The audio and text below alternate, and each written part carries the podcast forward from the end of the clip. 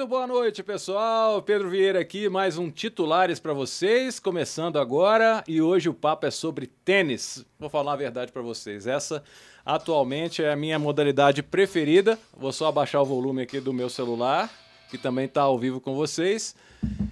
E nós tivemos e nós temos aqui muito assunto legal para bater papo aqui da nossa região, porque o tênis aqui, ele por mais que as pessoas não conheçam, é muito, mas muito, muito desenvolvido, tem muitos praticantes e por isso a gente vai falar sobre esse assunto aqui que é de interesse de muita gente. Vou apresentar primeiro para vocês os nossos convidados de hoje. O João, que ele, além de professor de tênis, entendedor de tênis, pesquisador, ele também é, faz parte do projeto Amigos do Tênis de Poá, que a gente vai falar bastante aqui, que é um projeto que visa popularizar a modalidade e dar oportunidade para crianças e jovens e adultos também que não têm condições de frequentar um clube, né, pagar por aulas de tênis, tudo de graça e revitalização de quadras públicas que estão subutilizadas nas prefeituras de várias cidades aqui da nossa região. Obrigado pela presença, João. E nós vamos falar também com o Carlos Silva, que é um dos professores de tênis mais conhecidos aqui da nossa região. E o Carlinhos, além de professor de tênis espetacular, ele tem histórias muito legais. Ele é um vamos dizer assim, não um youtuber, mas é um aficionado pelas redes sociais, um malabarista do tênis, a gente vai mostrar aqui para vocês. E tem uma curiosidade, a família dele é inteira de atletas, a esposa é jogadora de vôlei e ele, é de professor de tênis, acabou se transformando em técnico dos dois filhos que já estão disputando torneios de federação aí e dando show, show de bola aí nos torneios de São Paulo. Muito obrigado aos dois pela presença. Eu que agradeço, Pedro. Um prazer estar com o Carlinhos aqui. Aprendi bastante na quadra com ele. e agora eu vou aprender aqui mais na, na banca aqui, né? O Carlinhos, é sempre um prazer estar com o Carlinhos. Sempre sorridente, sempre gentil. E com você também. Obrigado pelo convite. Valeu. Show de bola, beleza, pessoal. Não sei nem como me comportar. Demorei 40 minutos para arrumar uma roupa. Mandei mensagem pro João, falei, ô, que roupa que tem que ir? Não sei. Não, porque você pega quem já passou pelo programa, tal, não sei o quê. Olhar o currículo de cada um. Eu ainda não sei o que eu tô fazendo aqui, mas vamos que vamos, né? Vamos falar de tênis aí e vamos que vamos.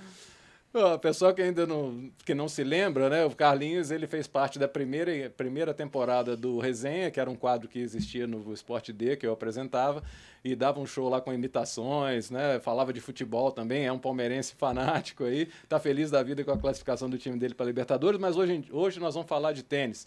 E também vai, vamos dar muita risada, com certeza. Você já deu para perceber aí como é que é, né?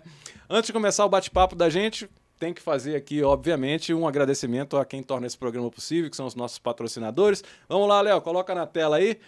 E Mote, pessoal do Instituto Mogiano de Ortopedia e Traumatologia. Hoje nós temos uma entrevista ao vivo com um dos maiores médicos especialistas em joelho do Alto Tietê e também do Brasil, Dr. Marcos Nali. Em breve, rapidinho, a gente já vai bater um papo com ele. Se você quiser tirar dúvidas sobre joelho, você pode mandar sua pergunta para a gente no Facebook, também no YouTube, vou estar tá monitorando aqui.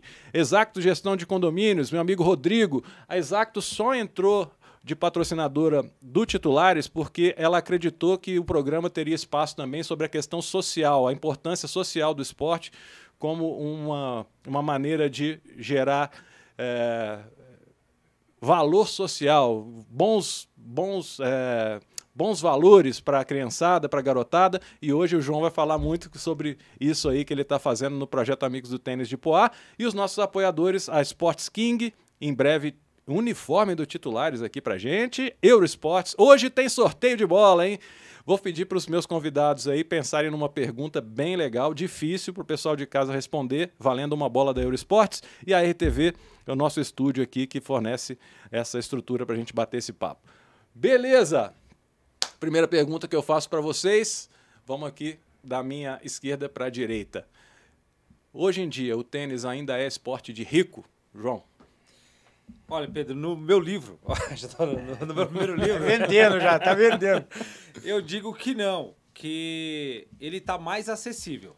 Né? Então, assim, e a escola, a escola e praças, ele pode ser um local que ele pode ser adaptado que as pessoas confundem muito é sempre no alto rendimento. O objetivo do tênis é que a pessoa tem um prazer de bater uma bola. Não é nada de saque, voleio, se tornar um Belucci, se tornar um Nadal, nada disso. É que tem o prazer do jogo.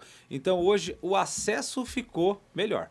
Mas ainda, tem, é, infelizmente, os alijados, eles têm dificuldade em participar do, da, da modalidade de tênis.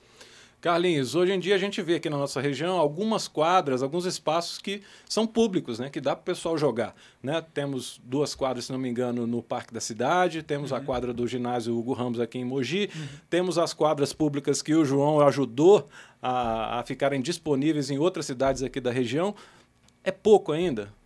É pouco, mas assim, é, eu vejo um pouquinho da seguinte forma a gente ainda não tem esse costume de jogar. Eu ando muito de Uber e o pessoal sempre me faz essa pergunta: pô, joga tênis, mas é caro e tal. E eu faço a seguinte comparação: eu comparo com o futebol. Falo, vamos lá, se a gente comparar com o futebol, se você quiser jogar o seu futebol hoje, você vai comprar uma chuteira do Messi, do Neymar, que seja, você vai pagar o preço de uma raquete. E essa chuteira não vai durar um ano. A raquete, ela vai durar uma vida se você quiser. Entendeu? Hoje tem as quadras públicas, mas se você precisar locar uma quadra, uma quadra descoberta sai 40 reais, 60 reais. Se você for com um grupinho de dois, quatro amigos, não vai sair muito diferente daqueles 15 reais que você paga para jogar o seu futebol com a vantagem de você estar tá ali, se você alocar a quadra por duas horas, você vai jogar as duas horas, uma hora e meia que seja. O futebol você ainda joga 15 minutos e sai, e vai e volta. Então, o pessoal ainda não sabe dessa acessibilidade que tem o tênis. Então o pessoal fala assim, pô, eu gosto de jogar tênis. Aí ele entra na internet, ele vê o preço da raquete. Nossa, R$ 1.700 é muito caro, isso não é para mim. Pô, um tubinho de bola aí, custa 60 reais, não dá. Mas se ele conhecer um amigo, ele vai perceber que aquele amigo tem uma raquete usada. Depois ele vai perceber que uma raquete usada de tênis, ele vai pagar uns 450, 600 reais, um modelo muito bom, e aí ele consegue jogar. Então, se o pessoal se dispor aí um pouquinho atrás, assim, ele vai ver que não é uma coisa tão assim, não dá para praticar. Mas é lógico, a gente pode é, aumentar bastante, né? Ter, para que o pessoal tenha mais acesso, né? Sem dúvida. É, a questão é, do equipamento, que eu acho que é o mais, que é o mais pesado, né? Você falou aí 400, 500, 600 reais uma raquete, mas a gente tem na internet também, a gente vê muitos grupos aí de pessoas vendendo raquetes usadas uhum. em bom estado, né? Uhum. Às vezes pela metade do preço.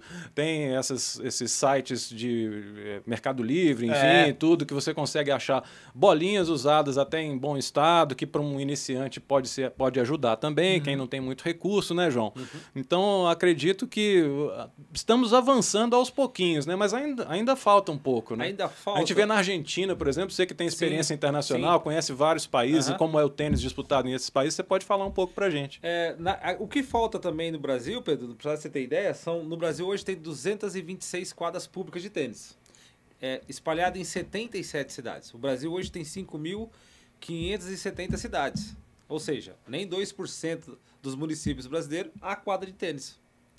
Então isso é um número quase insignificante. Entretanto, se a gente comparar com grandes potências como Espanha, tudo bem que a Espanha tem 40 milhões de habitantes, 44 milhões de habitantes, se não me engano. Nós temos mais praticantes. A dificuldade no tênis é o quê? É, é fazer com que a raquete vire uma extensão do teu braço. E aí entra o meu papel, o papel do Carlinhos, do treinador.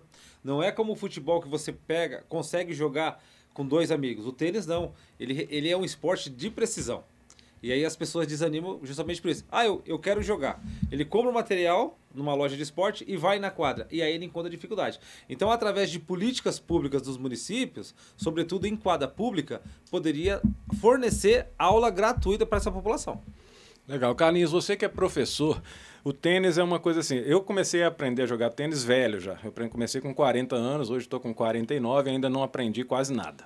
Né? Mas, enfim, eu, é, eu acho assim que, em comparação com o futebol ou com o futsal, por exemplo, a molecada que consegue chutar uma bola, ele consegue chamar os amiguinhos ali e brincar. Mas o tênis, assim como o vôlei e outros esportes assim, se você não tiver um professor para te ensinar o básico, né, como segurar a raquete, como fazer os movimentos e tudo mais, você não consegue aprender a jogar tênis. É, é praticamente impossível, só se a pessoa for nata mesmo assim, né?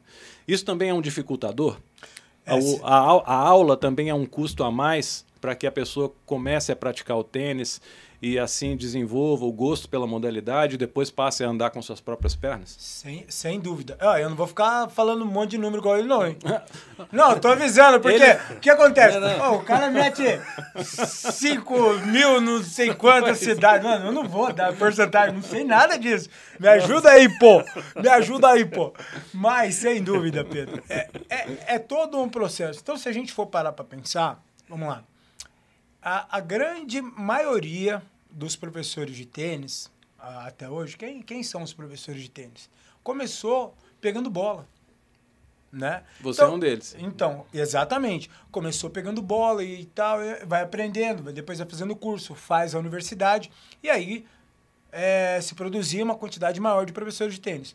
Hoje, a função pegador de bola é, é muito pequena. Você quase não encontra. E aí você já tem uma formação pequena de, de profissionais. Você vê, é, Mogi eh, tem quadras particulares aí que faltam professores. Então, às vezes, a pessoa tem até o interesse de, de começar a jogar e falta professor. E é exatamente isso que acontece. Se o cara tentar é, jogar tênis assim, sem, instru sem instrução, é quase impossível, porque não é uma coisa. é, como que eu posso falar? Não é uma coisa assim meio que automática. Provavelmente você vai segurar a raquete de forma errada. Entendeu? É muito difícil você segurar, você saber que para bater do lado direito você tem que segurar de um jeito, para bater do lado esquerdo você tem que segurar de outro. Você entendeu? E outra coisa, a, a quantidade de repetição, porque você vai, se você parar para pegar um movimento ali em slow motion, assim, você vai perceber que se o cara pega a bola 5 centímetros mais para frente ou mais para trás, ele tem uma bola completamente diferente. Então não basta nem o cara, por exemplo, ah, eu vou comprar um curso na internet onde o cara me ensina aqui o movimento como que segura. Porque se ele não tiver a repetição ali, então vamos lá, vamos bater 100 bolinhas aqui de direito para você acostumar. Ele também não vai aprender. Então, sem dúvida, é toda uma cadeia de coisas assim que É, o professor da internet não tá lá para lançar a bolinha e Exatamente. fazer ele repetir 200 vezes o Exatamente. movimento até ficar legal. né? Exatamente. É, é. Então ele vai saber, ele vai saber que como segura, mas e aí? Se essa bola vier um pouco mais rápida, o que, que você vai fazer? Se ela vier um pouquinho mais em cima do seu corpo, o que, que você vai fazer? E eu até aviso vocês, pessoal, desculpa falar, não que- eu não gosto de acabar com o sonho de ninguém. Desculpa, mas eu tô aqui pra falar a verdade. Não dá, gente. Eu sei que vocês aparecem assim, vocês vêm falar comigo, vocês vêm falar assim, não, mas eu vi na internet, é só fazer assim. Não é, gente. Eu acho engraçado isso, porque daí o cara fala assim, não, se você está jogando contra um jogador que, que devolve muito a bola, basta você subir a rede. E é fácil, falei, vai você! Vai lá você sacar e volear lá, vai lá! É, é porque, de certa forma, Carlinhos e Pedro, a internet abriu muito. Abriu. Então você ficou especialista sem ter horas de quadra. É. Então é muito, você pega um livro e você vai lá falar. Entretanto, da teoria para a prática é uma lacuna muito É, grande. exato. né? Outra pergunta que você fez, Pedro, é, na minha opinião, eu fui para eu fui para Argentina e lá tem um programa chamado Tênis Duas Vezes. O que é o tênis duas vezes? Os professores de tênis é, da Federação ATA, Associação de Tênis Argentino, eles vão até a escola. Então as crianças eles montam um monte, várias redinhas na quadra e no pátio, e as crianças já saem jogando tênis. Isso seria é um dos meus grandes objetivos de fazer com que tenha no BNCC, né? Que agora é o antigo plano é, de aula da educação física. Poderia fazer isso. É que algumas pessoas são detentores do tênis brasileiro. Então é um esporte aristocrata. Não, você tem que fazer um drive, tem que fazer o voleio. Não, a criança tem que ter o prazer de rebater a bola para um amiguinho. Isso já seria com que ela se apaixonasse e começasse a frequentar a quadra pública e jogar tênis. A gente tem que fazer com que esse esporte não seja segregador. Essa é a minha briga. Por isso que eu brigo e eu quero colocar o tênis no Alto GT gratuitamente para todo mundo. Nós vamos falar isso já já, João, porque esse projeto que você encabeça aí junto com a turma do amigo do Amigos do Tênis de Poá é sensacional e eu faço questão de divulgar aqui. Vou dar primeiro aqui uma boa noite ao pessoal que está aqui com a gente ao vivo no Facebook, a Vivian Alves, o doutor Alexandre Nogueira, olha só, do Imote, um diretor do Imote que está com a gente aqui, está assistindo, e também é isso mesmo, é. Por enquanto são esses. Muito obrigado pela audiência, pessoal. E vamos seguir em frente. Bom, Agora eu quero falar com o João principalmente, porque esse projeto Amigos do Tênis de Poá é um projeto fantástico. Você conhece também, né, Carlinhos? Conheço, Pode conheço. falar. Ele sempre me manda os vídeos. Então. Aliás, vocês É. dois estão me devendo e o Pedro foi muito modesto, porque não sabe nada e joga muito bem tênis. Ah. Não, o Carlinhos não, nem se fala. Carlinhos faz, saca de esquerda, Carlinhos saca de tudo que é forma. Eu Vou mostrar, vou mostrar, vou mostrar o malabarista, É. o bruxo do Não, tênis. o cara é o bruxo, é o Ronaldinho Gaúcho do tênis. Mas eu quero que você fale um pouco sobre esse projeto, sobre como que ele começou, qual foi o Aham. objetivo dele e como estamos até agora, porque a gente já fez algumas reportagens, né? E, mas o pessoal que está assistindo a gente agora, muita gente não conhece, mas acredito que seja importante divulgar, porque ainda precisa de muita ajuda e o resultado é fantástico, é fantástico. Fala pra gente, amigos do tênis, Amigos do tênis de de Poá, Poá. mas que já está extra, extrapolando. É, já né, fomos pra Itaquá. cidades, né? E, e, o, e a gente- Enquanto isso, o Léo vai rodando algumas imagens pra Legal. gente ilustrar aí, você pode ir falando. Essa quadra É, aí, Essa, é, o Amigos do Tênis de Poá, ele começou em 2003. Eu nem fazia parte do grupo. É, e é com o professor Vantuir. Ele tinha um desejo, ele riscava, como você está vendo na imagem, ele riscava a quadra com giz. E, e ele ia lá jogar sem técnica alguma. Ele batia no paredão. O vereador da cidade, ele conheceu e falou: Não, eu vou te doar a tinta. A quadra estava abandonada. O que é uma política pública? É quando você cria diretrizes para resolver um problema público. Isso é um problema público. sem utilização qualquer, Sem sem, utilização. condição de, sem e, condição de e nessa qualquer. quadra de Itaquá havia um risco eminente da tabela cair. Era uma construção do CAIC. O CAIC era uma política pública do Darcy Ribeiro e do Leonel Brizola de 1990, governo Collor. É, e, e aí, em 2012, eu conheci esse grupo. Eu fui dar comida para os cachorros de rua e eu vi os caras jogando tênis. Falei, não, não é possível. Tênis aqui em Poá, não, não, não é possível. Eu, fui- eu tava trabalhando, eu tava viajando bastante e tal. E aí eu me apresentei. Era mais amador do que era agora. E aí eu, eu, eu sou muito eu sou muito inquieto. E aí a gente começou, eu fui na prefeitura, pedi esse espaço, que era a outra quadra, e aí através do terceiro setor, a prefeitura falou, ó, nós não temos dinheiro. Tudo não tem dinheiro, né? Tem para outras coisas. E aí através, o cara falou assim, você pode fazer. Em três dias nós revitalizamos a quadra e fizemos uma nova quadra. Cara falou, mas você não falou que ia fazer? Não, você autorizou, acabou. E foi de boca, não foi nem ofício, nada. Ah, começou a pegar força. Na primeira fase da pandemia, eh, parou tudo. Eu recebi uma ligação da, da Liga Desportiva de Itaquá. Nós tínhamos 4.500 reais em caixa. Olha só, 118 membros.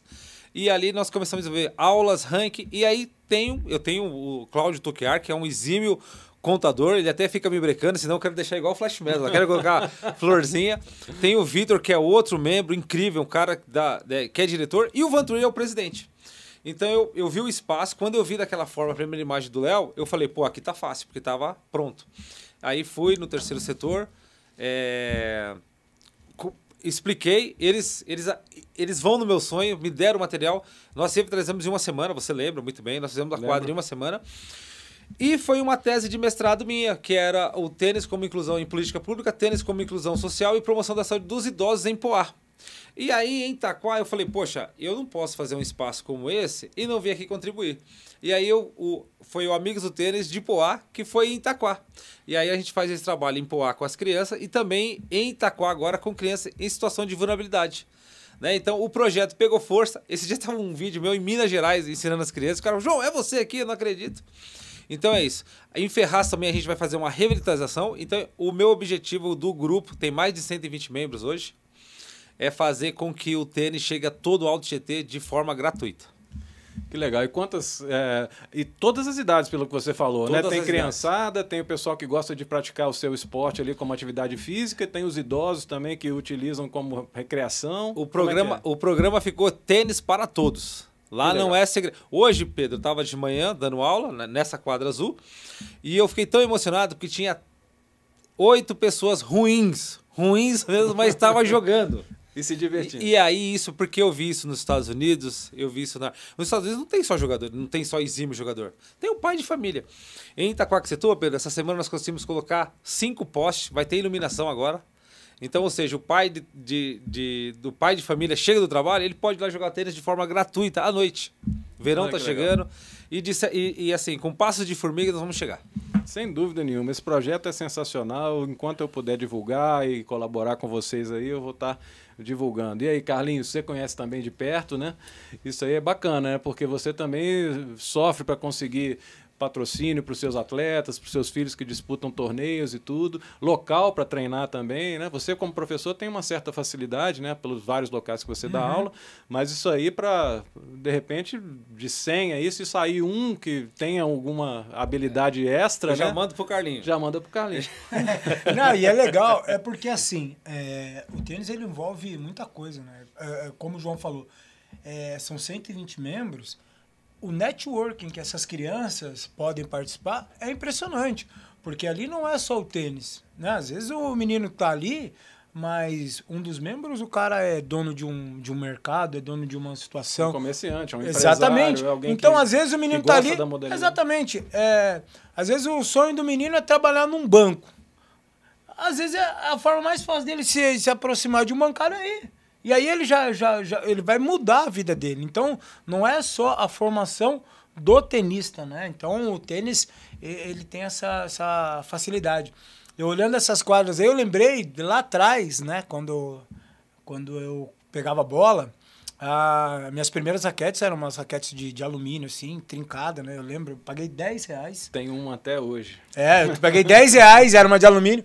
E eu, eu bati a bola com com os meus primos, que também eram pegadores de bola, na rua, né? Então, era comum, né? Ter rede de vôlei, né? Tal. É. Oh, tira aí, porque tá vindo ônibus. A gente, a gente fazia com, com tênis, né? A gente batia na rua. A gente se achava o máximo, né? Porque, tipo, eram os únicos quatro tenistas assim, é, estacionamento de mercado, né? Porque antigamente a vida era mais devagar, o mercado não abria domingo. É, então a gente batia a bola, brincava, porque é isso daí. Às vezes a, a galera pensa muito só no alto rendimento. Mas às vezes o que a gente quer é 5 metros e um paredão para brincar, suar, fingir que a gente é o Federer, o Djokovic, entendeu? E a promoção da saúde, né, Pedro? Por exemplo, com os idosos, é, a, a, tese foi o que, que era um problema público? O sedentarismo dessa população. Então eu abri, eu fiz para 30 idosos e nos testes que eu usei, a, o meu método foi o, o Senior Fitness Test, que é o Hickley Jones, e mostrou que depois, e todos no relatório socioeconômico, apontaram que depois que eles começaram a, é, praticar o tênis, eles tiveram uma melhora física e psíquica. Então, olha o como o esporte, como o tênis pode chegar a essas pessoas. E detalhe, todas as raquetes são deles, é doada por americano. O pessoal dos Estados Unidos do, manda muita uhum. raquete para mim. O pessoal lá, ó, oh, eu tenho uma raquete, eu quero te dar. E, e, e isso é legal, a criança vai para casa com o material dele. Ele assina um terminho, a raquete é tua, desde que você não pare o projeto. Se você parar essa raquete, você devolve para outra criança. Então é, é, espetacular. O meu desejo é que eles façam, tenham um professor de inglês, faça uma aula de inglês, cidadania, faça uma alimentação e vai para casa. Tem que estudar para poder jogar, para ter o seu equipamento que é doado por pessoas. Agora eu fiquei um pouco triste, viu, João? Você falou aí para mim, ah, doado por americano. Pessoal, pô, empresários aí da cidade, pessoal que joga tênis, pessoal que está com a raquete encostada aí, não sabe o que faz com a raquete. Pô, Vamos aí, né? Vamos colaborar com esse projeto aí. Tá cheio de criança aí que tendo, precisando apenas de uma oportunidade para começar a praticar esse esporte tão legal, precisando apenas de uma raquete. Você tá com a raquete parada aí? Vamos doar aí pro João. Já já a gente passa o contato do pessoal do amigo dos amigos do tênis de Poá, do tênis para todos, né? Tênis para todos. Tênis para todos. Esse aí é o grande nome, o grande sacado. E aí a gente passa para vocês entrarem em contato com o João aí, para caso quiserem doar bolinha, raquete, rede, tudo que não estiver sendo usado aí, raqueteira, essas crianças vão agradecer e vocês vão ficar gratos porque vão ter depois adultos mais preparados, com saúde boa, para entrar no mercado de trabalho, quem sabe contribuir por um país, uma região melhor aí e, também, e, né? Pedro, é muito legal quando, Carlinhos, quando a gente começou esse, esse projeto, as pessoas ficam desconfiadas, né? As pessoas podem desconfiar de tudo que você diz, mas quando você entrega, então é muito legal, eu passo, ó, oh, professor, ó, oh, professor de tênis lá. Isso é muito bacana. O carinho que os idosos têm comigo na cidade, isso é muito legal. Eu tava, no, tava bebendo cerveja com um amigo meu no bar e parou um carro, eu tava de costa. E a dona Regina passou, aí o cara falou, tá te chamando. Ela falou, cadê sua máscara? Não tem Covid aí, não? Eu falei, não, já tô indo embora já. É, vai. Então, é um carinho muito legal. Registrar aqui a participação, mais uma da Vivian Alves também. Vivian, obrigado pela participação, está assistindo o programa, já fez duas. Continua mandando a sua participação aí. Ele falou, falou assim, é, mas não se trabalha o tênis na escola. Uma pena. Carlinhos, todas as escolas têm sempre uma quadra para as aulas de educação física. A gente sabe que a educação física ela já está há alguns anos aí meio que em segundo plano, infelizmente por políticas públicas de quem quer que seja, não vou entrar no mérito político aqui, mas uma quadra poliesportiva serve para iniciação de tênis, né? Sem dúvida. Temos que puxar a orelha dos dirigentes aí de ensino, das diretorias das escolas, porque não seria tão difícil assim, né? é, Iniciar o tênis na, na educação física, né? Não, sem dúvida. Mas daí eu penso o seguinte também. É, às vezes o diretor da escola, ele não, ele não sabe nem da possibilidade de se jogar tênis dentro da escola. Eu acho que assim, a, a gente que trabalha com tênis, a gente tem que realmente fazer o que o João fez, é criar o projeto, apresentar, entendeu? E mostrar para eles, ó, vamos fazer assim, assim, assado. Eles vão falar, mano, é uma quadra de tênis não dá para jogar, é muita gente. Hoje você tem vários métodos, né? A gente tem o play and stay, que são bolas diferenciadas.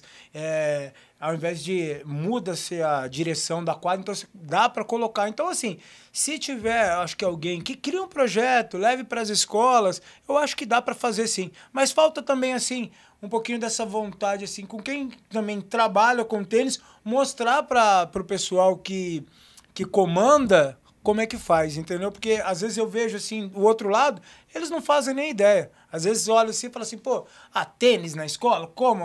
Uma bolinha dessa daí, o cara vai quebrar o vidro e tal. Não sabe que tem até bolinha de espuma de tênis, né?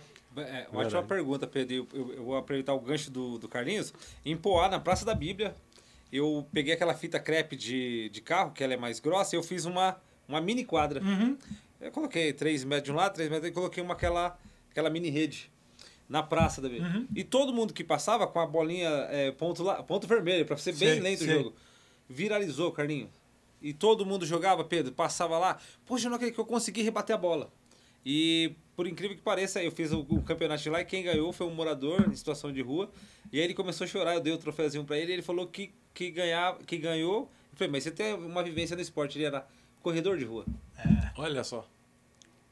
É. Corredor de rua, temos dois aqui. Não sei se você já foi ou, ou quer ser ainda, mas temos dois aqui, né, Carlinhos? Nossa, verdade. E, não, eu não falo que eu sou ex-corredor, eu falo que eu estou num, num, período de, de pausa. Eu também. É. Eu, eu, eu, também. E assim, correr também é muito bom, cara. Eu falar a verdade. E ajuda eu... muito no tênis, porque preparo físico, no meu caso, por exemplo, que não tem uma técnica muito apurada, ele faz a diferença quando eu estou jogando com um atleta que não tem, não consegue correr muito ou que não consegue correr muito por um bom tempo. Né? Inclusive, nós jogamos já, né, João? Eu perdi por 6-1, 6-1, se não me engano, obviamente, né? Jogando com praticamente um professor aqui. Mas esse um, um game aí, eu não sei se foi por generosidade dele não, não, ou foi por correria minha, porque correria. eu dei uma canseira. Eu dei uma canseira, fiquei, viu, Carlinhos? E eu, eu, fiquei cansado mesmo. E eu fiquei eu cansado. Lembro, eu lembro. Pedro é corredor na quadra, meu. É, o cara tem que ter gás. É o chato, jogador é, chato. Voltava é, tudo. Falar pra você. Só que eu não vou ficar puxando muito o saco do, da corrida, não. É. Eu quero vir um outro dia aqui. Ah, mas... Eu vou vir um dia aqui só falar da corrida. Mas a corrida é muito legal também, porque é o seguinte, o tênis, legal, você começa a competir, tá? Mas, por exemplo, assim, no meu caso, se eu quiser competir, muito difícil, não tem muitas competições, não, não, não vou jogar um Roland Garros, por exemplo. Então, chega uma hora que você quer mais ficar dando aula, coisa e tal, não quer competir. O, o legal da corrida é isso daí, que se você treinar, Cara, você consegue estar no mesmo lugar que qualquer campeão mundial. Você pode correr a maratona de Berlim. Você vai terminar 60 horas atrás do. Tava junto Entendeu? É. Eu corri uma maratona, eu corri uma maratona, foi muito engraçado. Eu corri uma, a maratona de, de Buenos Aires. Buenos né? Aires. foi legal. E assim, na Expo lá, né, meu? É, meu, engraçado. Ô, brasileiro, vocês têm que me ajudar. Vocês são muito pavão, brasileiro. Desculpa aí. Mas eu tava lá na Expo assim, aí, beleza tá lá, tava lá a equipe africana, assim, que você vê o pessoal todo juntinho, tal, tênisinho, camisetinha, tal, tudo, né, simplesão. E eu olhei e falei, meu, aquele cara corre demais, ele tá ali, cara, nossa, como assim, não tem segurança, não tem nada, não tem o quê? Aí, você olha pro lado assim e tá os brasileiros. Rapaz...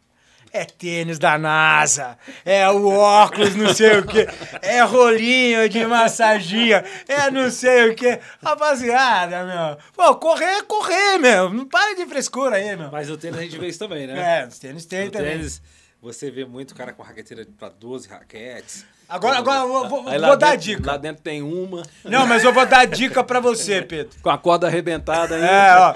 Vou dar a dica pra você. Vai jogar. Você Ó. chegou no clube.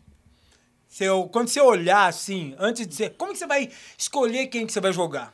Deixa eu te falar. Se você olhar assim, tem um cara com a raqueteira bonita, limpa, uma raqueteira zerada, e do lado tem um cara ou com a raquetinha na mão, ou com uma mochilinha assim que você. Não, vai no cara com, com do material. Vai com, a- com aquele cara que tem a raquetinha nova, você tem chance. Esses, meu, só tem uma. Chega, chega dentro da quadra com uma raquetinha só, uma mochilinha, meu, esse é- esses são perigosos. Esses são os Esses craques. são perigosos. Esses são os craques.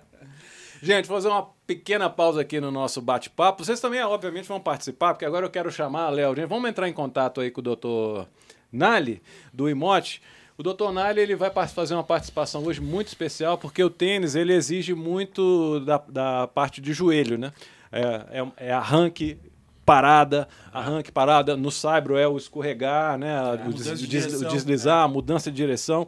Então, sempre quem quiser praticar com uma certa segurança, é legal a gente saber como fazer para prevenir qualquer tipo de lesão. E caso tenha alguma lesão, a gente pode também é, saber como tratar essa lesão, como identificar uma lesão que seja grave, média, leve, né? Para não ter problema. Tudo ok aí, Léo? Vamos ver aqui. Doutor Marcos Nali, muito obrigado pela presença, uma boa noite. Nós estamos aqui ao vivo com o João, que é um dos participantes, um dos, dos cabeças do projeto Amigos do Tênis de Poá, e do, com o Carlos Silva, que é um professor de tênis, o senhor deve conhecer, que é um dos mais conhecidos professores aqui da nossa região, uma figuraça, e estamos todos aqui ansiosos pela participação do senhor, porque a gente quer saber da questão de como o tênis pode ser benéfico ou maléfico para a questão do joelho. O senhor que é um especialista, um dos maiores do Brasil na questão de joelho. Boa noite mais uma vez, obrigado pela presença. Boa noite, Pedro. É, primeiro agradecer o convite de participar aqui do seu programa, que é um programa novo, já tem tanta repercussão aí no, no meio esportivo. É, boa noite, João. E boa noite, Carlinhos, meu querido professor que tenta ensinar a jogar tênis.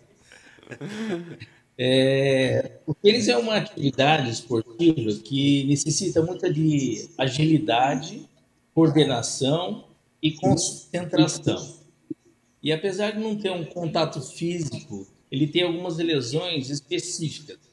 Essas lesões podem ser por sobrecarga e podem ser lesões traumáticas. Essas lesões por, essas lesões por sobrecarga, elas ocorrem basicamente por treino excessivo, uma execução incorreta do movimento e, e relacionado também com a correadura da raquete. Então a gente pode dividir essas lesões do tênis em lesões traumáticas e as traumáticas, né? As lesões por esforço. E as traumáticas devido a, aos deslocamentos, a aceleração e a desaceleração. Essas são as lesões mais frequentes do tênis. Legal. E como é que a gente pode identificar se uma lesão ela está, ela está por acontecer ou ela já aconteceu? A pessoa, eu sou um, um cara assim que eu sou meio raçudo, viu, doutor? Eu, eu tenho problema de joelho aqui, alguns, vários, e eu não deixo de jogar. E eu, eu quero saber se tem alguma dica para a gente entender assim, não, agora é a hora de parar, fazer a avaliação e tratar. Como é que a pessoa ela pode identificar por ela própria que já está na hora de dar uma pausa? As lesões, elas ocorrem dos, dos, dos iniciantes, elas acontecem mais por sobrecarga. E sempre a lesão, ela dá um aviso. A lesão raramente aparece de uma hora para outra, a não ser as lesões traumáticas. As lesões elas começam com dores em alguns movimentos, dores após atividade é, esportiva ou quando é um caso mais grave durante a atividade esportiva. E esse é um sinal, é o primeiro sinal de alerta, que a dor está te mostrando que algo não está correto. E aí é necessário a orientação dos professores aí em relação ao movimento, em relação à postura, coisas que podem ser corrigidas. E a partir daí, verificar se você deve continuar ou não com o treinamento. Acho que é por aí a parte inicial de, de prevenção. E, e, quais são as lesões mais que o senhor mais recebe no consultório com relação ao tênis ou joelho, de joelho em geral? Né? Em alguns esportes podem, pode, podem até se assemelhar aos movimentos do tênis com relação a arranque, parada, desaceleração, mudança de direção. Né? Mas, enfim, quais são as lesões mais comuns que o senhor, que o senhor tem no consultório? Bom, no tênis, sem dúvida, a lesão mais frequente é é uma dor do epicondilite lateral, é a dor lateral no cotovelo e está relacionada, interessante, todo mundo acha que o problema é, a dor é no cotovelo, mas o problema é na empunhadura, é no excesso de movimento incorreto, excesso de movimento e o movimento incorreto do punho. Então, a musculatura do antebraço, do punho, ela tem uma origem no cotovelo e esse excesso de movimento, essa empunhadura incorreta leva a sobrecarga. Essa é a lesão mais frequente do membro superior. No membro inferior, provavelmente a lesão mais frequente é a lesão traumática, é a lesão muscular. É, essa lesão mais comum, talvez seja uma distensão da panturrilha, da musculatura da panturrilha, é muito frequente. Os professores estão bem acostumados com esse tipo de lesão, esses movimentos de aceleração e desaceleração, desaceleração é, ocasionando muita lesão no, na região da panturrilha. Em relação ao joelho, é, também ele sofre muito algumas lesões, e as lesões mais frequentes são lesões de entorse e lesões ligamentares. Essas são as lesões mais frequentes. E como, como fazer o. Qual que é o, a prevenção? Né? Não vou falar nem do tratamento, porque vamos seguir num tom aqui mais positivo. Positivo, né? positivo. Vamos, vamos ter um tom mais positivo. Não queremos que ninguém se machuque, né? Eu queria saber da prevenção, doutor. O que que como é que se faz para prevenir? É fortalecimento, é alongamento? Sentir uma dorzinha, já coloca gelo durante quanto tempo? Dá umas dicas aí pra gente. Bom, a primeira, a primeira dica eu acho que é você ouvir o seu corpo. É, a partir do momento que você começa a ter um dor, você tem que dar atenção para essa dor, ver, tentar, tentar determinar a causa, por que ela está aparecendo. É, em relação à prevenção, eu acho que a, a melhor ideia, o melhor conselho é você ter uma carga é, gradativa. Não querer começar a jogar todos os dias. Isso é um problema de excesso que dá essas lesões de sobrecarga. É, além disso, é fundamental ter uma preparação muscular adequada.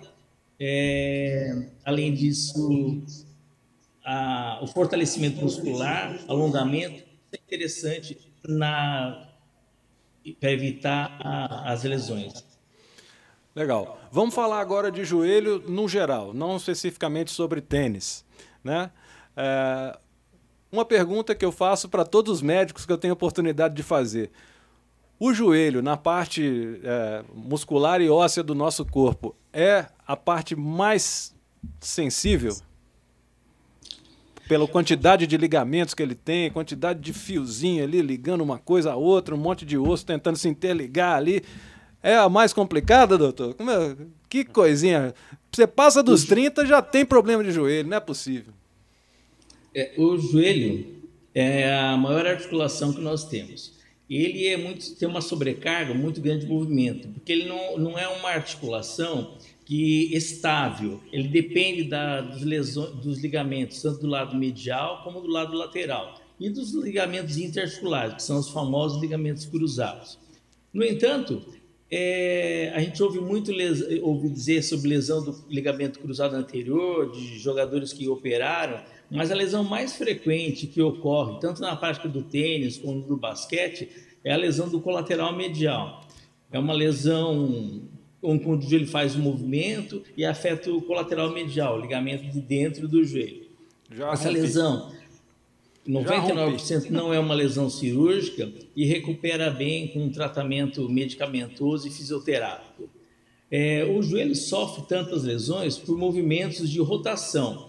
O joelho não suporta grandes movimentos de rotação. E a maioria dos, dos, das lesões ocorre por movimentos de rotação. Legal, doutor.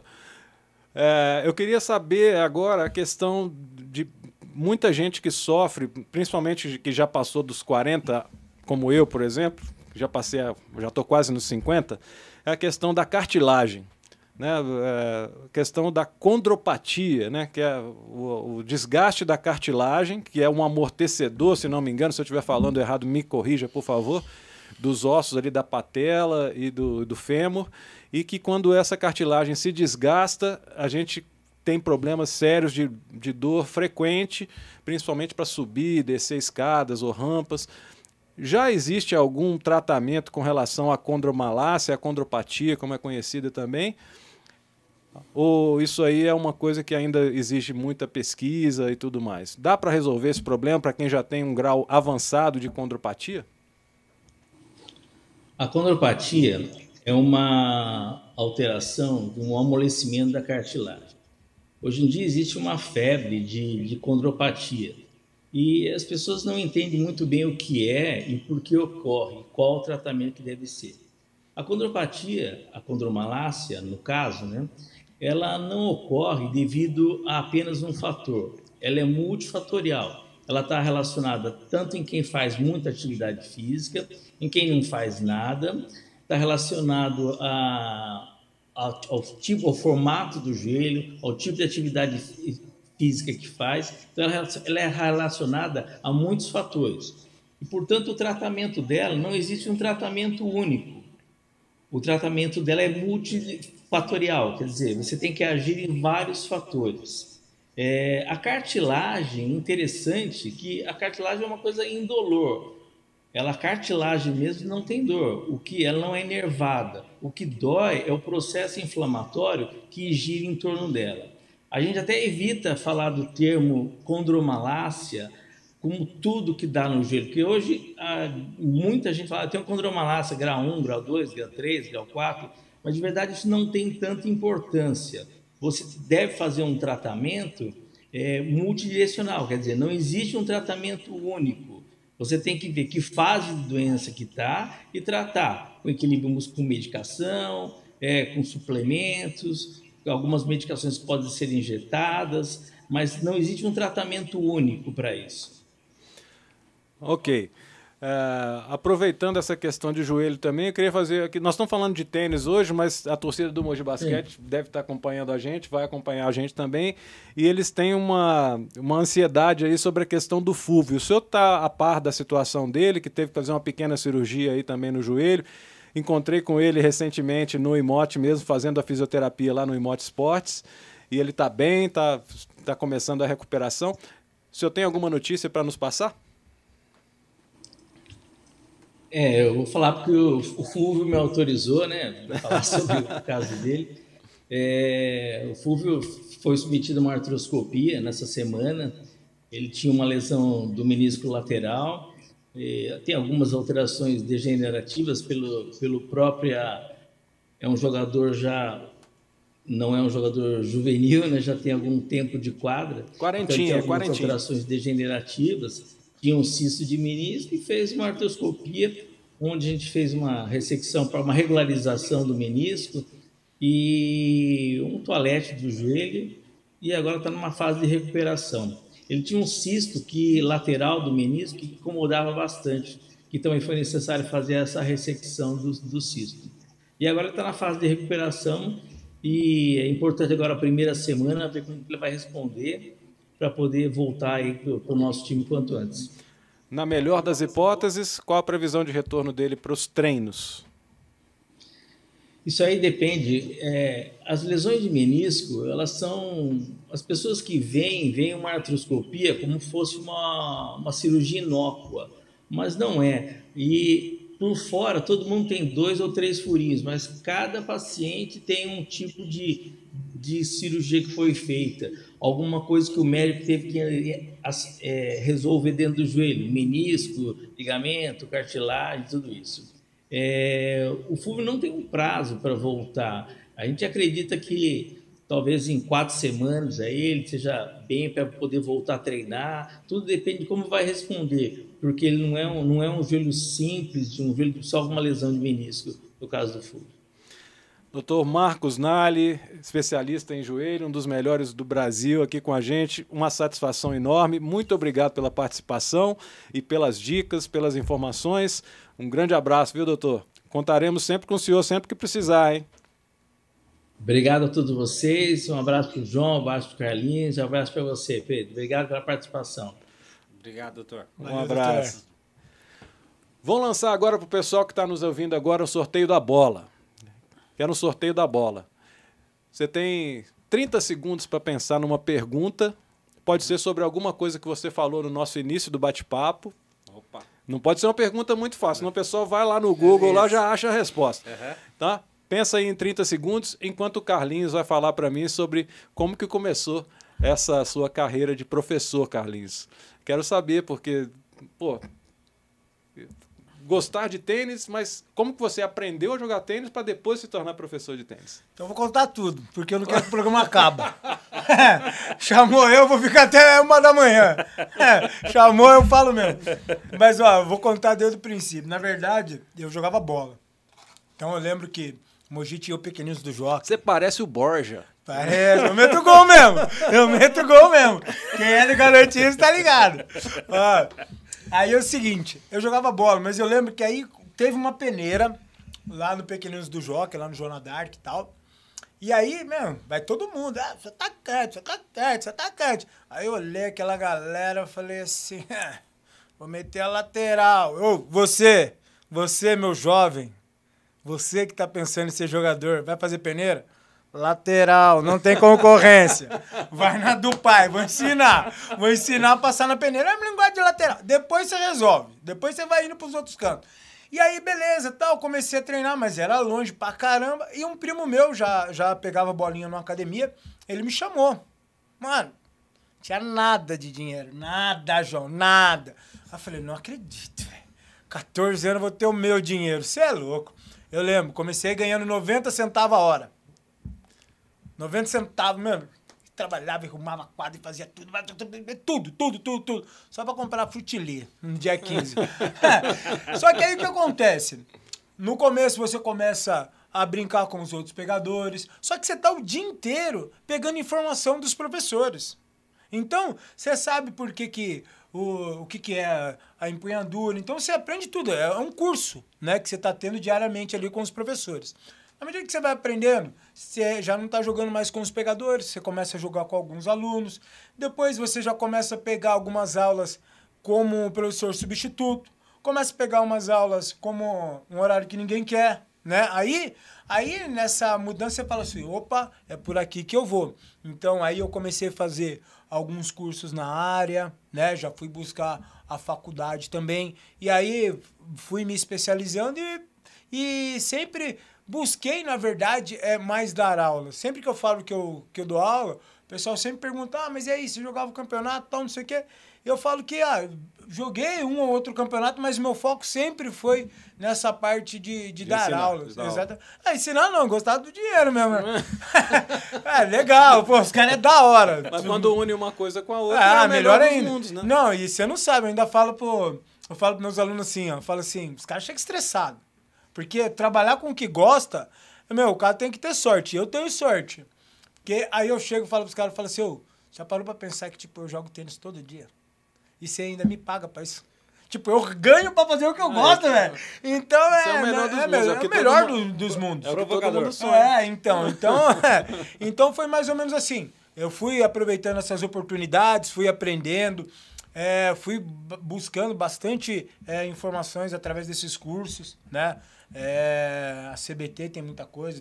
Teve um tempo atrás que a, que a própria federação tinha, tinha muitos cursos, né? Então eu busquei exatamente para ter uma base, para não ser só um repetidor, né? Uhum. Não podia chegar e, ah, eu aprendi dessa forma, então eu vou só passar o que eu aprendi sem saber o porquê, né? Então acho que tudo que você vai fazer, você também tem que buscar esse o porquê disso. Por que, que você está fazendo isso? Por que, que você está fazendo aquilo, não? Que legal, que bacana. Eu- João, já pensou? Já pensei. Vamos lá então. Atenção, pessoal, a pergunta valendo essa bola aqui legal da Eurosports. É uma, não é uma bola de tênis, é uma bola de futebol. Top de linha, oficial. A Eurosports que fornece bolas para vários países da América Latina aí. Você pode pesquisar aí que tem vários campeonatos que usam bola da Eurosports, inclusive o paulista da segunda divisão, que União, Atlético Mogi, o Zac e Ecos jogam, né, jogam com bola da Eurosports, enfim. João, valendo a bola da Eurosports, ó. O primeiro que responder, tô de olho aqui, vai receber a bola. Mas tem que ser aqui da nossa região, porque o pessoal de internet de outros estados aí fica difícil para mandar a bola para vocês. Então tem que ser aqui da região do Alto Tietê, Mogi, Suzano, Arujá, Itaquá, enfim. Vamos lá. Pessoal, quantas quadras públicas existem no Alto Tietê? Quadras públicas de tênis. Ah, essa aí é difícil, hein? Não, não é não. Essa é difícil. E uma dica, ele já falou isso. Ele já falou isso aqui no, no começo do nosso bate-papo. Então tá. Fazer menção aqui à senhora Juliana Catarina F. Gonzalez. Essa mina é demais. Essa é demais, mano. Essa... Chama ela também aqui, mano. Essa merece, mano. Essa. A digníssima esposa do Carlinhos está nos acompanhando aqui. Falou: ó, tá vindo projeto de tênis para Mogi também. Espero que sim, Juliana. Né? Escolas municipais mogianas de fundamental, 7 a 11 anos, não tem profissional de educação física na escola. Isso aí é um erro. A gente já falou aqui que a educação física já há alguns anos vem sendo relegada né, por diferentes níveis de governo, independentemente de partido, enfim.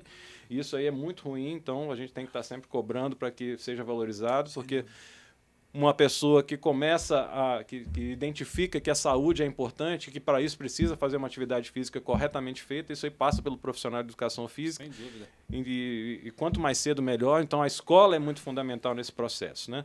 Então, obrigado aí, Ju, pela audiência. Eu sei que você está aí pelo maridão, mas você acompanha o programa, que eu sei que você já curtiu várias vezes outras edições aqui da gente.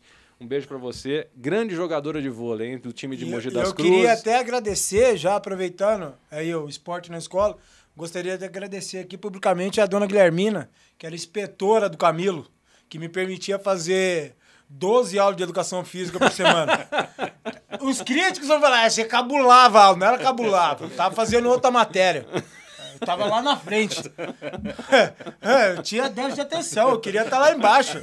Nunca fiz mal pra ninguém na quadra. É, Por falar em diretora, eu também quero agradecer aqui a dona Gilza da é, Paulo Nunes, do e-mail Paulo Nunes de Itaquaquecetuba, que ela gentilmente cedeu o espaço para a liga e é onde tem a quadra de tênis lá em Itaquaquecetuba. Então, dona Gilza, muito obrigado aí. Eu vou, você falou da provocação com os alunos, eu, eu, eu uso uma clássica com eles, que eu falo assim, ó, parece diversão, mas é trabalho, viu? É, parece. Quando se faz com prazer, é o melhor dos mundos. né? Vai repetir pela Pois oitava é. vez aqui. Pique Munir já tentou responder a pergunta aqui, falou que são oito quadras aqui na região do Alto Tietê. Eu achei que o chute foi muito baixo. A Vitória Paparoto falou que, foram, que são quatro quadras no Alto Tietê. Gente, é no Alto Tietê, não em Já é. Mogi. Alto Tá? Vamos, vamos abrir um pouquinho. Ele falou isso no começo da reportagem. A pergunta é difícil, mas Ó, é para valer uma bola, é um presente bacana, né? Você falou aí da sua, do seu início de carreira como professor, falou que se, se preparou, se especializou e por isso é um grande professor de tênis, conhecidíssimo aqui na região. Mas eu tenho provas de que você é muito mais do que um professor de tênis. Muito mais. Léo, roda o vídeo dos, do Carlinhos o Bruxo, o malabarista do tênis do Alto Tietê. Vamos ver aí. Faz um sucesso danado na internet, na- nas redes sociais aí do Ó, cara, Carlinhos. faz isso aí, meu. Como? Eu quero saber uma Esse coisa. foi legal. Ah, Foi com o Gijo. e ali do, e aí do, na- ali do outro lado é o seu filho, né? É, é, tá. Tem, que- Tem que ter alguém pra apanhar, tem né? que ter alguém pra apanhar. E, ó, bota efeito na edição. Ah, pelo amor de Deus. Ronaldinho Gaúcho. A pergunta é: você ensina isso nas suas aulas também ou não? Não, não ensina não. Tem que Às vezes- ensinar, pô. Às vezes eu mostro pra rapaziada e falo, ó, faz aí. Mas a galera não tem a paciência. Na verdade, você- tudo que você precisa é paciência. Ali, ó, na verdade, é só olhar a bola. Esse aí você tá com um cabelinho diferente. Aí faz Tô, tempo é esse sempre. vídeo, esse é antigo. É, olha lá. Tipo, estilo, estilo, estilo cara Salt lá. vai, salt vai. Ah, salt vai Ah, aqui, ó. salzinho na carne ali. É. Esse aí demorou, gente.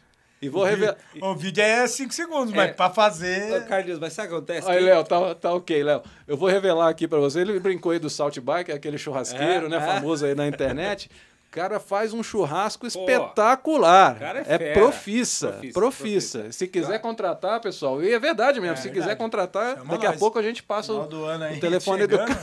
a gente passa o telefone do Carlinhos. O cara é sensacional. Porque- E ainda vai fazer uns malabarismos com a raquete aí pro pessoal divertir no Vai, churrasco Porque, fim de ano. Carlinhos, quem, quem, a dificuldade de quem joga tênis, esporte com raquete em si, né? O beach, o tênis, o tênis de mesa, você pega a bolinha, você consegue jogar com a tua mão.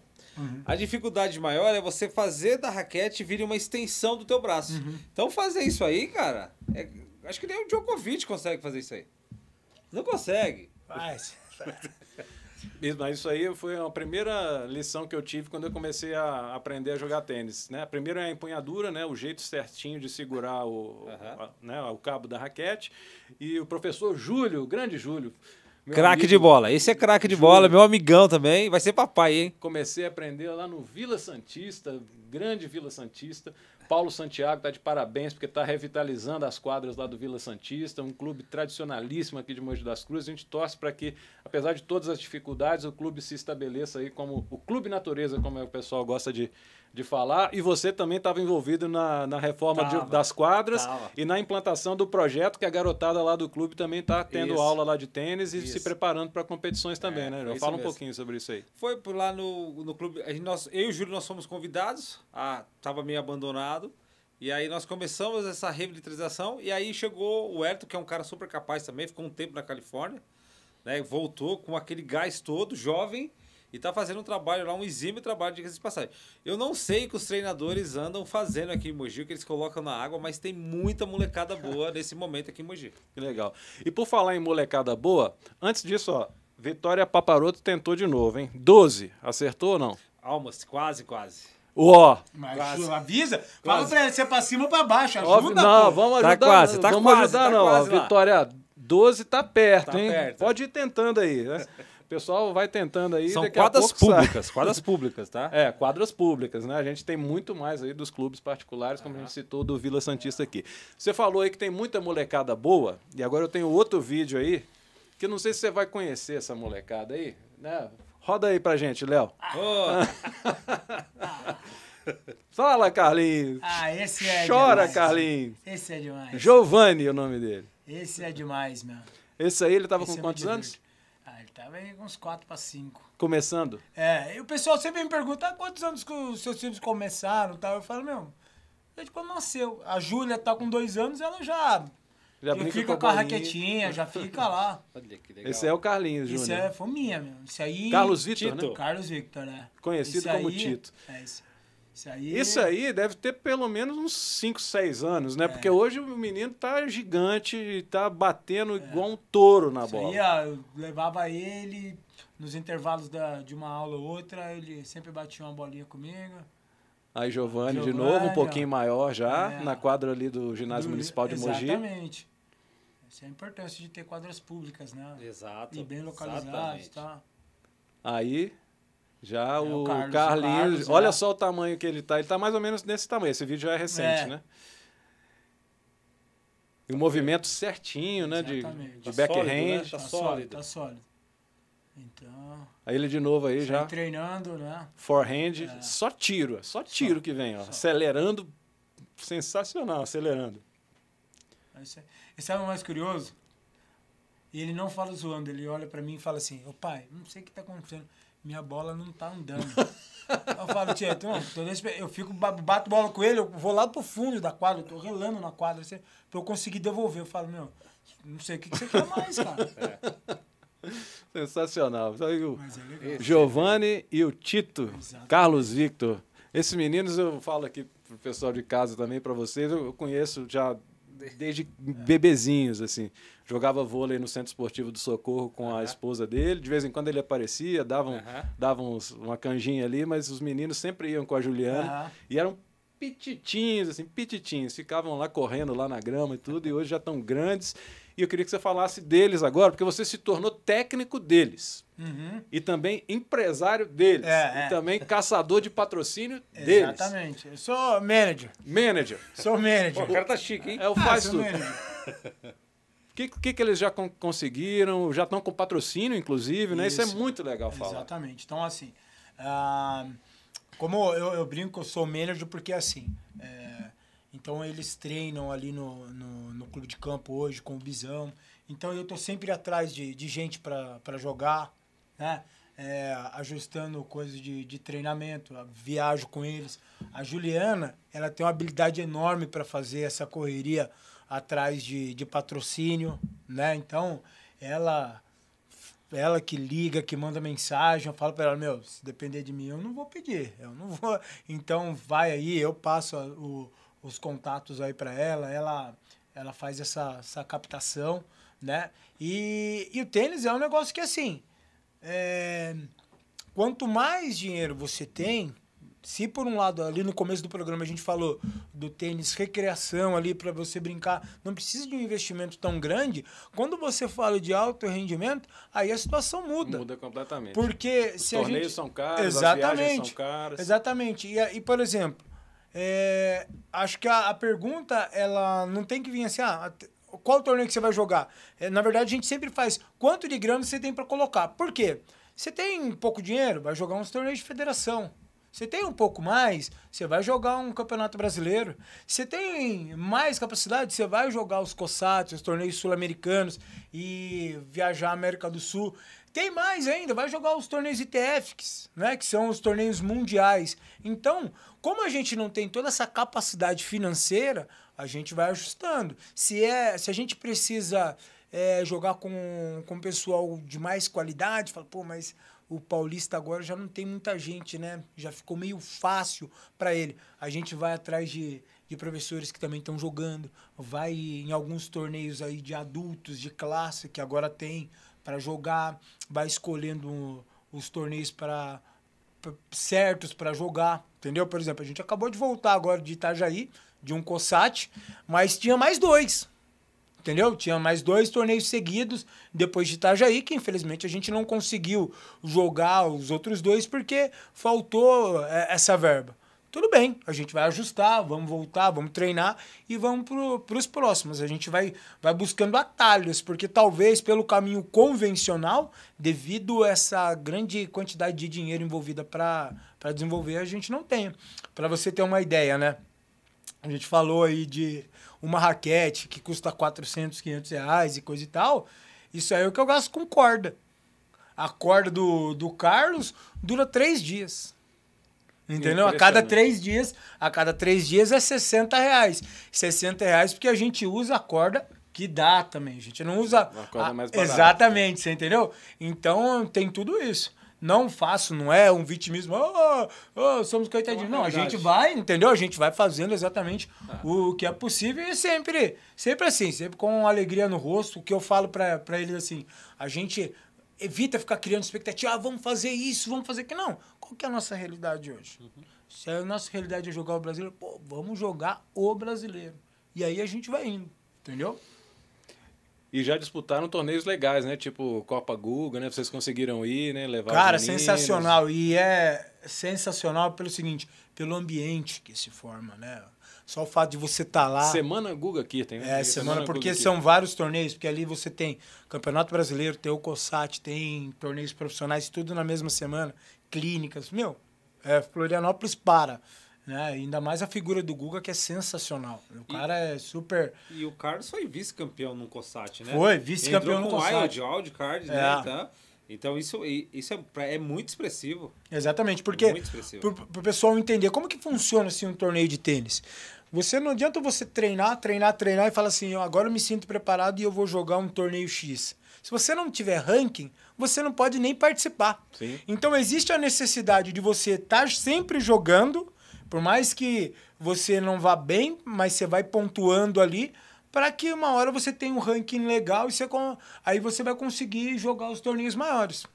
E outra coisa, quanto melhor o seu ranking, você vai escapando assim de um, dos cabeças de chave. Porque uma coisa é, você vai jogar o torneio. Às vezes a gente comenta assim: ah, perdeu na primeira rodada de um torneio.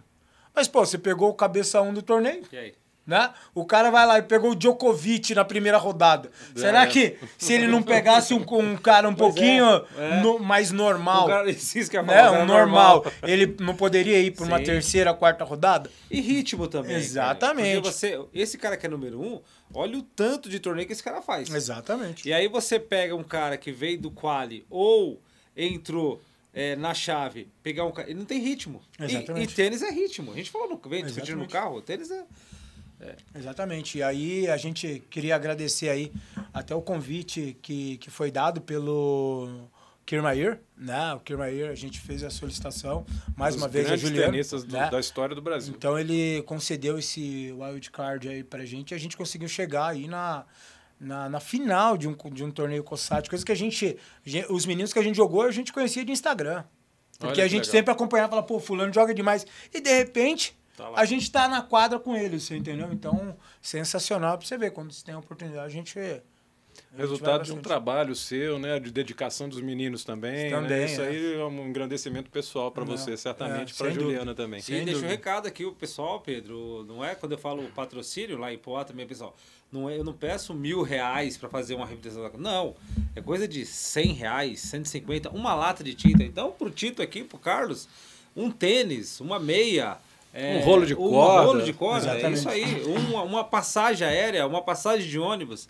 Então fica aí o, a- a- o terceiro setor de Mogi, que é tão forte, uma cidade de 450 mil habitantes E aí... da e a- região ajudar o Carlos, que o Tito que é um, é um, é um, é o mais expo... eu falo que é o mais expoente dessa geração de tenista aqui de Mogi é o Tito. E aí, Olha Pedrão. E é um pra- exemplo também para a turma dele, que Sem dúvida. os projetos dele Sem em dúvida. Poá, em Ferraz, Porque um vai Itaquá, puxando o outro. né? sabendo que algum que um, um menino aqui de Mogi já está num nível de disputar torneios de renome, assim, de, de nível nacional. E se um olha, fala o outro, eu também É. posso. Eu Exato. também posso, exatamente. Exatamente. Já tem algum alguém se, se despontando Tem, nessas inclusive- três cidades que vocês Tem, atuam lá? tem o Luan, que é assim, muito legal. E na verdade o tênis, com ele lá, o tênis para todos, é o secundário.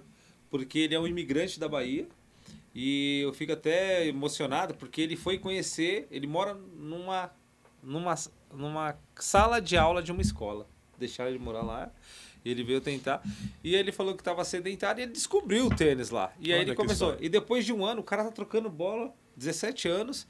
E ele foi conhecer o que é feijoada há um ano atrás. Olha só. Ele tava comendo arroz puro, arroz puro. Eu falei, cadê o arroz? Eu falei, você, é- até brinquei, você tá- você é japonês? E aí, o professor, é o que tem hoje? E aí eu, ele tava me ajudando a pintar a quadra, e eu tava almoçando, e aí eu lembrei, eu falei, você almoçou? Não. Então, e ele falou, professor, nunca tinha comido feijoada. Então você vê, a é a oportunidade que essas pessoas precisam. E quando o Carlinhos me falou uma frase que eu nunca vou esquecer, ele falou, João, essa galera deixou chegar, já sabe, né? Que é, já era. E é mesmo, essas pessoas que têm é uma chance, uma oportunidade. O país é muito desigual, Pedro. O país é muito desigual. Você, eu dou aula em condomínios lá de alto padrão e de repente eu estou lá em Itaquá. Então, essa discrepância. Então, nós, como sociedade, temos que abraçar essa causa. É. Ajudar o próximo de alguma forma. E fazer como você e o pessoal do Amigos do Tênis de Poá faz, que é não esperar exclusivamente o apoio do poder público. Porque Não vai. também tem outras prioridades que Exato. estão à frente dessa questão do esporte, como Uhum. saneamento básico, Isso. enfim. Eu não, não É. gosto de entrar nessa É, seara, eu que o programa aqui é de esporte, mas Exato. fazer como vocês fazem, né? Isso. Buscar o terceiro setor, buscar recursos próprios, buscar a força interior de cada um. Um que. Não, eu vou chegar mais cedo do serviço para ajudar a pintar É. Exato, a quadra, exato. né, a mão de obra voluntária. Isso aí vocês estão de E- parabéns. E, Pedro, eu vou contar aqui, não tem problema em falar nisso. Eu, eu, eu cito várias vezes, é o Ricardo, é um, é um, um jogador de tênis, ele é motorista em São Paulo. E ele começou a jogar tênis, ele vem de São Paulo, ele mora na Zona Leste e começou a frequ- frequentar é, Poá para jogar tênis. Quadra pública. E ele só tem direita. Ele é pensa. porque ele é- Pensa. a- aprendeu a bater de. Eu- Mas, ele, mas, ele corre, mas ele corre muito, ele corre muito. Eu E- também. E aí ele começou a observar, olha como o meio muda as pessoas. Ele começou a observar e ele pagava aluguel. Ele tinha uma moto. E aí ele falou, ele, o dia mais feliz assim da vida dele, ele veio compartilhar comigo, ele falou: "João, eu comprei minha casa". E eu dei um abraço nele, e falei: eu falei, pô, cara, mas não acredito que você, você conseguiu. Ele falou, João, sabe por quê? Eu comecei a frequentar aqui e vi que todo mundo tinha uma casa.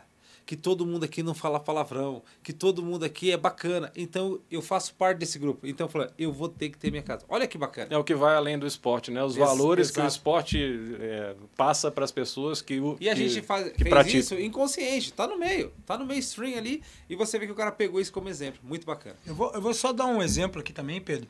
A gente tá falando aí do, do terceiro setor. Eu. A raquete do, do, do meu filho mais velho quebrou, né? Aí, nesses grupos de raquete usada, eu entrei e tal, e tinha um cara lá vendendo uma raquete usada e tal. Perguntei o valor. Só que quando você faz qualquer tipo de comentário, seus amigos no Facebook acabam visualizando. E o doutor Alexandre do Imote viu Tá nos assistindo aqui. ó. é, então, ele viu. e aí, na hora, ele mandou a mensagem. Falou, que raquete que o menino usa? Pô, falei. Aí ele foi lá e não deu só uma raquete. Ele deu uma pro Carlos e uma pro Giovanni. Olha que legal. olha que Além legal. de um par de tênis para cada um. E- então, e- a, a Emote já nos ajuda aí com valor mensal e ainda fez mais essa daí faz a também. recuperação dos meninos, né? É aquela que você falou, Pedro. Tem o Geraldo Vandré, né? Vem, vamos embora, que esperar não é saber. Quem sabe faz a hora. A gente não pode ficar esperando, não. A gente, tem, a gente é, é- é sociedade civil, vamos varrer a rua, vamos alimentar um cachorro, vamos fazer uma castração. Vamos usar Vamos- menos água, vamos tomar um banho menos Vamos demorado, resolver né? os problemas Enfim, públicos. Não adianta ficar reclamando. Fazer a ah, nossa mas parte. alguém deveria fazer. Faz, faça a gente. Verdade. Vamos lá, vamos lá para a resposta da bola. Vamos ver se alguém acertou aqui, ó. No YouTube, a Vitória Paparoto, ela tá tentando aqui, ó. 12 eu já falei, né? Que É, você falou que não é. O Pique Munir falou 14. Não, muito. Ó, já deu. Ah, Ó, Agora vai! agora vai, agora Agora vai. Aí a Vitória falou 10 novamente, depois falou 7, 7, 8. Vamos ver aqui no, no Facebook. Tá acabando o programa. Vamos ver se alguém vai Ai, ai, ai, ai, ai. Vamos ver aqui se alguém. É, 7, 7, E- 8. Mas aí, aí Pra ganha, mim- aí ganha quem chegar próximo. Pra mim, É. Pra mim, o Ronaldo Fenômeno foi o maior da seleção. Pra minha opinião, pra mim o Ronaldo jogou muito. Ó, vamos lá, aqui, achei aqui o Facebook. Ó. Prof- professor Vi Paparoto, deve ser parente da Vitória. Aham. Chutou 4, chutou 5, chutou 10. Tá Depois quase. chutou 7. Opa, quase, quase. Caramba, hein? Também não. É bola de futebol, né? Aí ele comentou aqui, ó, Poá, Ferraz de Vasconcelos e Mogi das Cruzes. Beleza. Tem Itaquá também. Tem Itaquá que- também. Ai, ó. Esqueci. Mas, e tem mas uma falou que, outra aqui. É, Ah, aí ele comentou depois, ó, mas falou que tem Itaquá também. Ronaldo o problema, o problema, viu, professor, é que em algumas cidades tem mais de uma, então não é Exato. para contar por cidades. Tem que prestar É. atenção na conversa. pra. É. Pensa aí. Mas tá quase lá. É. Uma- tá quase. o Ronaldo Fenômeno joga tênis. Ele Ele joga é, tênis. é, pois é. E o setembro? Foi, acabou, nós estamos em outubro, né? É, outubro, Setembro. é, setembro. Ó, Emerson Alibrando César, grande Emerson. A gente tem que jogar, hein, Emerson? Pô, você tá fugindo de mim aí. Falou, Emerson. recado pro Carlinhos aqui. Eita. Meu primeiro professor de É, tênis. verdade, Ó, né? Nunca Verdade, esquece. verdade? Nunca verdade. esquece, nunca Grande esquece. Emerson. Muito legal, Emerson. Bom, Eugênio acabou de chegar aqui, Eugênio Munhai, do Arrumando a Casa. Pessoal, gente fina demais, Nossa, né? que espaço, Valeu. hein? Que espaço Puta bacana. sensacional. Obrigado, gente, por assistirem aqui. Bom, por enquanto ninguém acertou. Estamos chegando na reta final do programa. Mais cinco minutinhos aí pra gente fazer. Pedro, aí eu e quem tenho... acerta é quem chega mais próximo. É, quem- ganha quem chega mais próximo. Mas aí se tiver um que chegou mais próximo pra cima e o que chegou mais próximo Não, pra baixo, Não, tem um empata. que tá bem próximo aí. Tem um É? que tá muito próximo mesmo. É. Então tá, vamos fazer assim, ó. Se não chegar a resposta certa até eu dar o boa noite aqui, aí ganha o que se aproximou mais da resposta. Mas o Ronaldo. o Ronaldo Fenômeno. Ah, Vocês estão perdendo as dicas aí. O Ronaldo, é, ele jogava muito. Falar em Ronaldo, grande nome do esporte, aí não, eu não poderia deixar de fazer essa pergunta, que é chavão aqui, mas a gente tá falando de tênis e a gente não pode deixar de colocar aqui. Coloca a última foto aí na tela pra gente, quero saber a opinião de vocês aí. Uau. Ah, é. Aff, Maria. Aí é difícil, hein? Nós temos vários tenistas brilhantes aí, né? do- Da É. Europa principalmente, né? Gregos e tudo, mas não tem como sair fora desses três, né? Então eu queria saber a opinião de vocês aí em um breve, em uma breve justificativa para o voto, né? Em ordem de não de preferência, É. mas critério técnico, vai, critério técnico. número 1, número 2 e número 3. Roger Federer, Rafael Nadal e Djokovic. Vamos começar, não. Vamos Ó, começar. Vai, João. Roger. Gênio, joga fácil, muito inteligente jogando. Todos são um gênio, mas esse tá, tá, tá aqui. Embora os números desse aqui já. Mas, na minha opinião, o Roger é de outro planeta. Aí a gente tem que levar em consideração também que ele é mais velho que os dois, né? Cinco Sim. anos mais velho que o Nadal, se não me engano, e eu acho que seis ou sete anos mais velho que o, que o. Djokovic. E aí o, o desgaste né, da idade também pesa um pouco, mas é, estamos aí bem equiparados. Carlinhos, vai lá. Vai, vou, vou colocar na ordem. Pra mim, número um, é Nadal, né? Conseguiu fazer coisas espetaculares, assim. É, número dois aí, o Djokovic, né? E o Federer, como é um ET, ele é supremo. Ele não tem um número pra ele. Ele é demais. É o número zero. Cara, é o- eu, eu, Incomparável, eu, incomparável. não pago a, pe- pau. a pedra Ó, fundamental. eu não pago pau pra quase ninguém, assim, tá ligado? Tipo, não, eu acho bobeira, bagulho de autógrafo, tal, não sei o quê. Só que ele veio no Brasil, né? E eu lembro que, assim, na saída ali do, do Ibirapuera, ali, assim, eu falei, meu, eu vou pegar o autógrafo desse cara. Nossa, tem que ser hoje. Aí eu ah, me posicionei certinho, só que encheu de gente na minha frente, assim. Deus me perdoa aí. Mas vou ter que falar, vou até dar uma dica, outra dica. Cara, tinha uns quatro moleques na minha frente, assim, eu olhei e falei assim, ah, meu, eles que vão pra Miami. Aí eu peguei assim, deixei o bracinho aqui, ó, e fui bem do ladinho, assim, filma aí, aqui, ó. Fui bem do ladinho aqui nas costelas dos moleques, fui tirando um por um, assim, até eu ficar do lado da grade. Aí eu desci, assim, sabe a sensação, assim, eu falei, cara, minha perna vai quebrar aqui, que o pessoal foi subindo em cima. Mas daí me viu uma sensação de paz, tipo assim, pô, é só uma perna quebrada, eu vou ter o autógrafo do Federer. Cara, a sensação do rapaz passar aí. Nossa, tá lá em casa até hoje. E ele é magrinho, né, cara? Ele é seco. Ele é magrinho Ele demais. é ele, uma é, tábua. ele é muito magro, Pedro. Muito, mas muito. magro. Eu acompanhei o treino dele. Não, tô, não é pretensão nenhuma aqui. É né? sim, Porque, não, não é não. sim. Eu acompanhei treino dele no US Open com o Tommy Haas. E eu fiquei impressionado. É, é- é muito magro. E Magríssimo. o como ele faz a bola andar. Não. É a, é a técnica apurada, né? Ah, o meu voto é o Federer também, Ah, bom. número um. Ah, bom, senão cortava o seu microfone.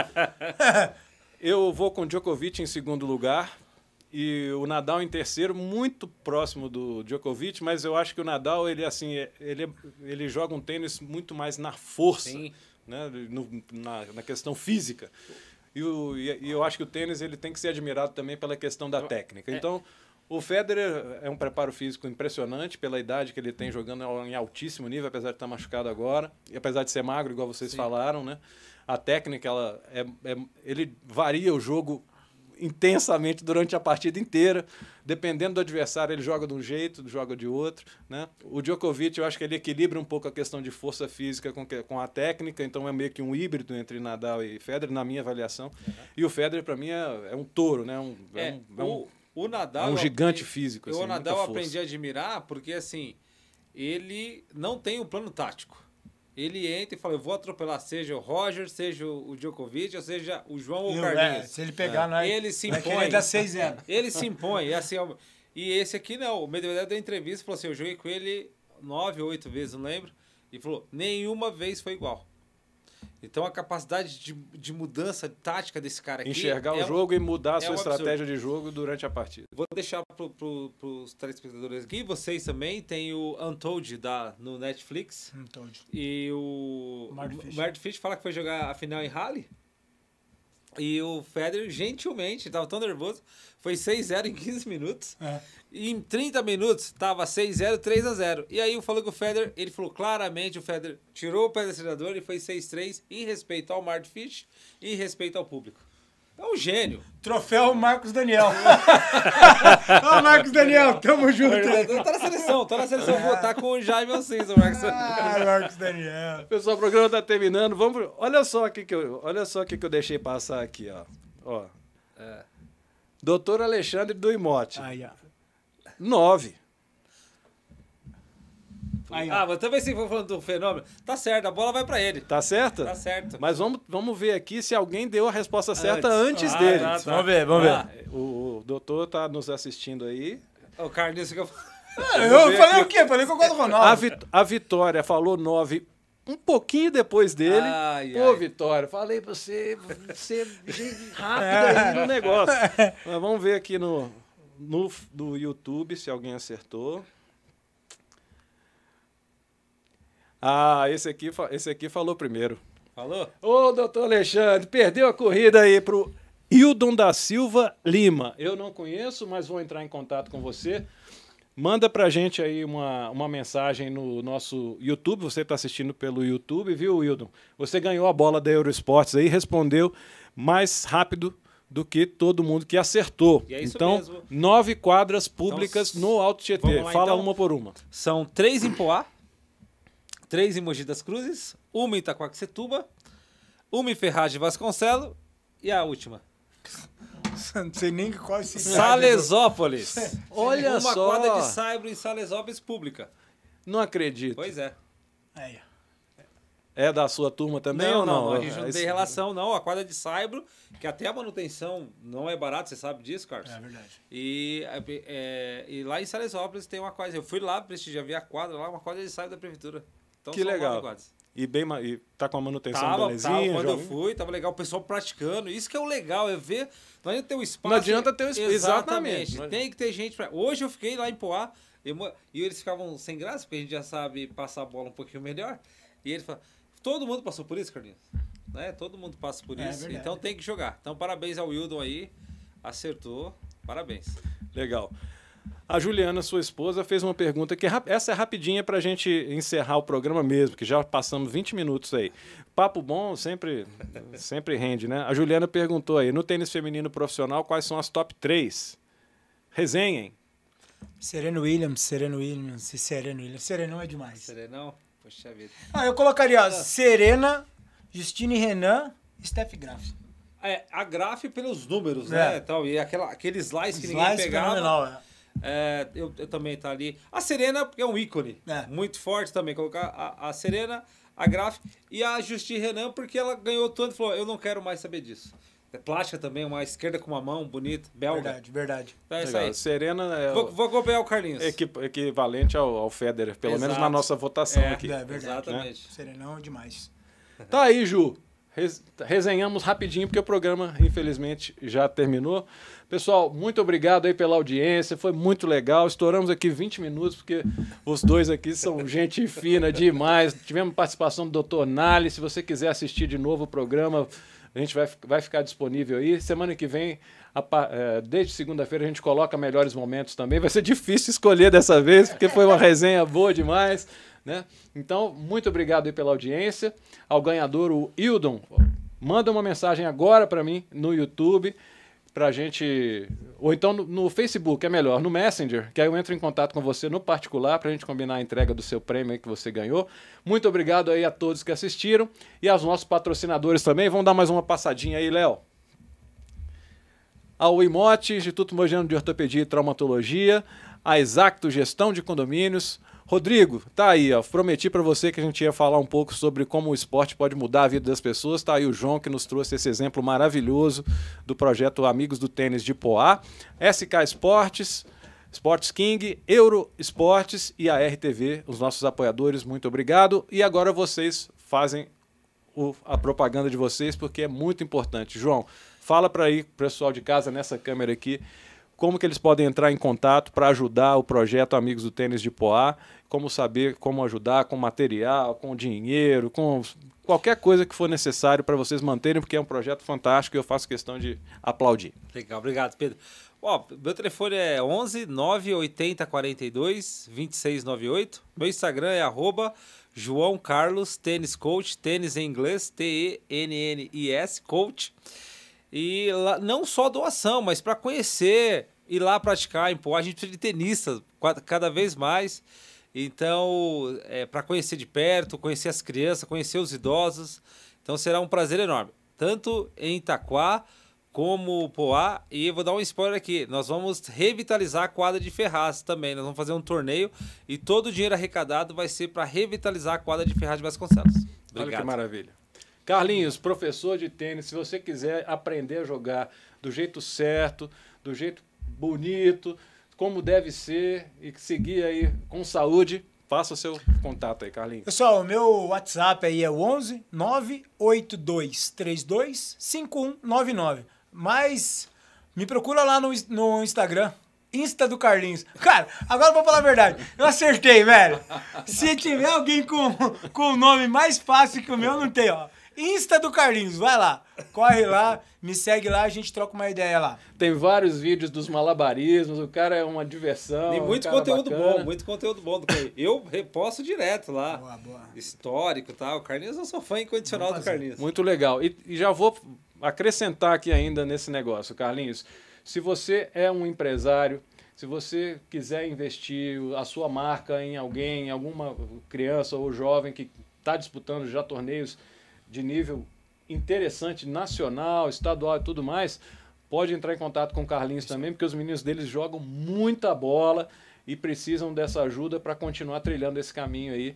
E com certeza vão dar muitas alegrias para você e para Juliana também. Sem dúvida, pessoal. Só entrar em contato lá, Insta do Carlinhos. Manager. Manager. Manager. Manager, Isso aí. teacher, Coach. coach. E o legal, aí beleza, a última aí, né? Porque eu falo pros meus meninos assim, ó. Falo, vocês têm maior sorte, mano.